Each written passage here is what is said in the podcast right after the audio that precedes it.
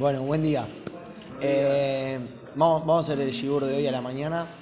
Que lo que tienen estos últimos, o sea, lo que tiene el año es que mientras se va terminando, pasan varias cosas. Por un lado, que falta menos tiempo para el próximo año. Entonces es como que hay menos para hacer de este año y hay más de pensar en lo que pasó en el año.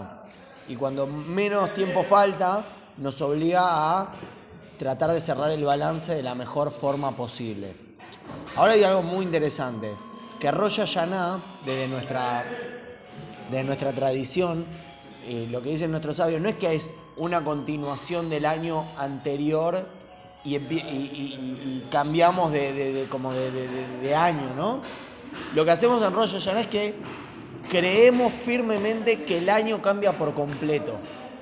O sea, creemos que lo que puede pasar el año que viene, cuando pasa Rosh Hashanah, puede cambiar absolutamente todo el mundo, todo. Es como que la Kabbalah explica que es como que Dios, eh, hay un momento que se llama como que está temblando en medio de la noche Rosh Hashanah, porque es como que Dios arranca el año que estuvo y pone todo un año nuevo. Ahora, ¿cómo puede ser que si esto es así, nosotros más o menos seguimos siendo físicamente parecidos, las cosas siguen pasando como venían, o sea, ¿dónde está el, el chiste que de repente me dicen que hay un salto discontinuo, pero yo cuando lo miro lo, veo, lo miro como una continuidad? ¿Se entiende la pregunta? Este es el desafío que pone el judaísmo cuando habla de Teshuvah, cuando habla de Elul y cuando habla de Rosh Hashanah. Se puede decir que volver a empezar es más aún.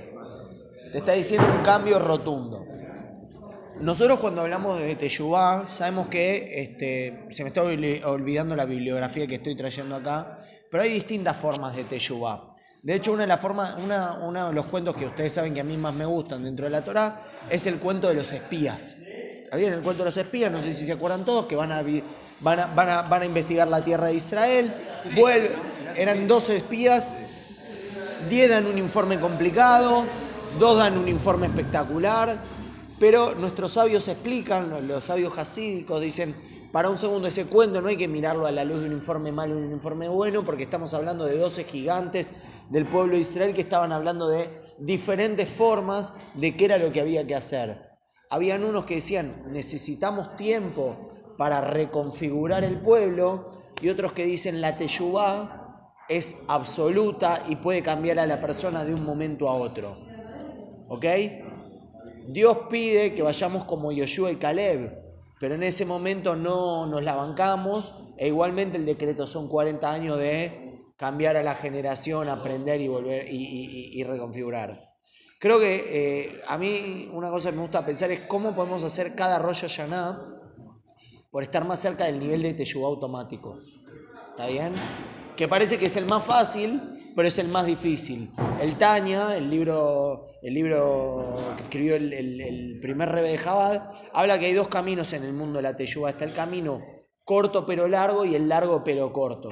O sea, la Teshuvah automática de que digo, cambio algo y lo cambio totalmente y no vuelve a pasar y no se me vuelve a cruzar por la cabeza, parece que es como muy fácil, como que llego, listo, este, estamos bien. Pero si no tengo todo un trabajo previo de mucho, mucho, mucho, mucho tiempo, es muy difícil que yo pueda, ante cualquier cosa que veo que no está bien, que quiero modificar, que quiero arreglar, que quiero cambiar, poder decir, bueno, está, cambio y realmente cambia. Todo muy lindo, pero ahora viene Rosh Hashanah. Y Rosh Hashanah te dice, te acompaña en este proceso. Te dice, mira, ahora hay un momento en el año en el que Dios cambia el año, o sea, trae una energía totalmente nueva. Eso a vos te permite, como se dice, subirte a la ola de lo que está pasando. ¿Qué significa subirte a la ola? Que en todas las decisiones que vos tomes, cambio, como decimos en Purim, vaya foju, que las doy vuelta, que redirecciono totalmente, eso se puede acomodar y montarse en un, como que en cada aspecto que vos quieras te volvés una persona totalmente nueva. ¿Cómo se hace esto? tenemos, estas, tenemos estos últimos días. Lo que tenemos que hacer es como un juego de dos partes. Por un lado es como una reevaluación de qué nos pasó en el año. qué hicimos, cómo lo hicimos, este, cómo nos sentimos, cómo nos manejamos ante las cosas que nos pasaron. Poder realmente sacarle una buena, hacer bien la película del año en la cual vemos la película de lo que pasó, los subtítulos de lo que dijimos, los subtítulos de lo que pensamos, los subtítulos de lo que sentimos, al lado una columna que nos va tirando cómo lo hubiéramos hecho mejor, ¿se entiende? Como sacar la, la imagen global de cada cosa que, no, que nos fue pasando en el año. Una vez ello es la primera parte de la película. La segunda parte de la película es tomar una decisión copada, linda y sustentable, digamos, de qué quiero que me pase el año que viene. ¿tá? Cuando digo qué quiero que me pase el año que viene, le tengo que meter la mayor cantidad de verticales posible. Lo tengo que poder expresar en muchas cosas. Y que todas las cosas en las que lo expreso conversen entre ellas, tengan, tengan que ver una con la otra. ¿ok? Si quiero salir, si quiero ser medallista olímpico el año que viene, es muy difícil que termine la, la, carrera de ingeniería aeronáutica, porque son dos cosas que no van de la mano y en general nuestras frustraciones, perdón por el ejemplo al extremo, pero vienen por ese lado. Porque, tenemos, porque no sabemos setear en los distintos aspectos de la vida expectativas que hablen una contra la otra y nos permitan ser personas ricas. O sea, queremos ser al mismo tiempo este campeón olímpico y este ingeniero aeronáutico. Cuando termine el, auto, el año, ni chicha ni limonada. Conclusión, frustración. En cambio, si a mí me interesa ahora, este año voy a meterle pila al aeromodelismo y tengo como objetivo correr una maratón a fin de año, son dos cosas que seguramente pueden conversar y a las que puedo llegar. Y eso en el plano de cómo me voy a manejar con mi familia, con mis amigos, con, con, este, con mi comunidad y con cada, con cada una de estas partes. Ahora están estas dos cosas, ¿se acuerdan? La expectativa que tengo para con el año y el año que pasó. Y seguramente que estas dos cosas tienen puntos que son como se dice en, en, en, la, la, en, la, epistemología, son saltos al vacío. O sea, tengo que, tengo que cambiar algo que no, que no hay un link entre una parte y la otra. Entre algo de, si yo veo lo que pasó en el año y veo cosas que quiero que pasen en el próximo año, en algunos aspectos tendría que pasar, porque el que no tiene esto, lamentablemente, eh, es poco ambicioso y nosotros tenemos que ser ambiciosos espiritualmente hablando. Entonces tenemos que poder querer llegar a lugares donde todavía no tenemos las herramientas o las cualidades suficientes para llegar con una convicción total de que lo podemos hacer. ¿Se entendió el planteo? O sea, ¿cómo? Vamos, vamos de nuevo. Nosotros le sacamos la película a todo el año. La película bien, no solamente lo que pasó, vimos los subtítulos, los comentaristas, este, pusimos el programa de televisión después que habla sobre la jugada del partido, o sea, lo tenemos totalmente analizado el año. Y por otro lado, en otro, en otro lugar, nos planteamos y diseñamos cómo queremos que sea nuestro próximo año. Cuando hablamos de cómo queremos que sea nuestro próximo año, algunos tips que me parecen importantes a tomar en cuenta. Primero, que tiene que ser multivertical este análisis.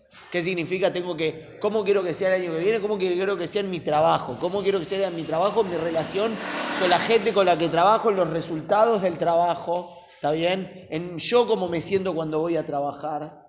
En cada uno de los aspectos de mi vida tratar de desglosarlo y ponerle nombre y apellido a las cosas. Números, sentimientos, expectativas, ganas. Realmente poder hacer un diseño de cómo quiero que sea el año, porque es el momento para hacerlo, viejo. Después empieza el partido y vamos a salir a la cancha. Entonces, tengamos un momento de diseño de eso.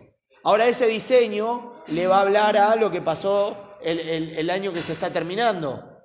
Y lo que debería pasar es que ese nuevo diseño tenga cosas que están por encima de las capacidades de la película que vimos este año. ¿Ahora sí? ¿Hasta acá sí? Perfecto. Entonces la pregunta es cómo hago el salto, cómo hago el salto para pasar en menos de una semana, en un día, a que cuando cambio el año cambio todas esas herramientas que necesito. Ahora, si las herramientas para pasar de la primera película a la segunda son este, tener que tener cinta negra de karate y nunca pegaste una piña, esto no es Matrix que te van a poner, que te van a poner el cassette, o todavía no estamos en ese nivel espiritual. Pero todo lo que tiene que ver con cambiar cualidades, que si para hacer esto yo me tengo que enojar menos, si para hacer esto tengo que estar más paciente, si para hacer esto tengo que pensar dos veces las cosas, si para hacer esto tengo que ser más enérgico, tengo que ser menos enérgico. Si yo miro lo que quiero tener, que es el año que se viene, sé de dónde vengo y entiendo el punto que tiene que hacer un cambio, el cambio ya no, es, ya no parece gigante imposible, sino que parece una fichita que simplemente hay que pasarla de on a off o de off a on, o de, on a off o de off a on, de prendido a apagado. Y voy tocando exactamente, la, como dice, en la necuda, en el puntito donde tengo que hacer el cambio. ¿Y, ¿Y por qué lo puedo hacer ahora? Porque tengo la planificación del año que se viene, dejo atrás el año que pasó y sé que el año me da la capacidad de, que como está empezando, en cambiar todo. Pero para poder cambiarlo todo y transformarme, tengo que tener identificado ese día Rosh Hashanah en qué punto los voy a cambiar. Pero no lo voy a cambiar porque ahora quiero ser una persona que se enoja menos. O ahora quiero ser una persona que eh, no sé qué. ¿Saben por qué? Porque son cambios. ¿Por qué, no, ¿Por qué son cambios que no se pueden plantear? Soy una persona que se enoja menos. Soy una persona que ahora está más tranquila porque eso no tiene una matará, no tiene a dónde impactarle el cambio que hago. Si mi objetivo en realidad es tener una mejor, de, una mejor relación con mis hijos y el punto de la relación con mis hijos pasa por mi enojo, o sea, yo no quiero ser una persona que se enoja menos, yo tengo un objetivo mucho más grande que es tener una gran relación con mis hijos. Y un detalle técnico que tengo que hacer para eso es estar menos enojado. Cambia el foco de cómo se hace la teyubá ponga la teyubá en el sentido de la teyubá, en el objetivo de la teyubá y no en la característica por la característica misma. Porque nosotros lo que nos termina definiendo es el impacto que hacemos en el mundo. Entonces, como lo que nos define es ese impacto, solamente tocamos las piezas que tenemos que tocar adentro para que ese impacto sea el que nosotros queremos que sea. Y eso es lo que nos deja Rosh ya nacer. Y por eso hay que estar muy atento en esta semana. Sacarle, sacarle la película al año planificar el año que se viene y desglosar esos saltitos que faltan para poder hacer una teyuba completa, una teyuba automática. Pero ya esta teyuba que cuando la ves de afuera parece gigante, imposible y terrible, cuando la vas analizando, desglosando y metiéndole lo que le tenés que meter, se transforma en algo gigante haciendo pasitos chiquitos, pero que dentro de apenas 4 o 5... un camino crítico del año? Exacto, algo así, sí, design thinking del año. Sería. Camino crítico es. Eh, el, diseño, el, diseñar el año que pasó contra el año. Pones el objetivo, pero vas viendo todos los pasos. Como que lo último es el objetivo y vas para atrás.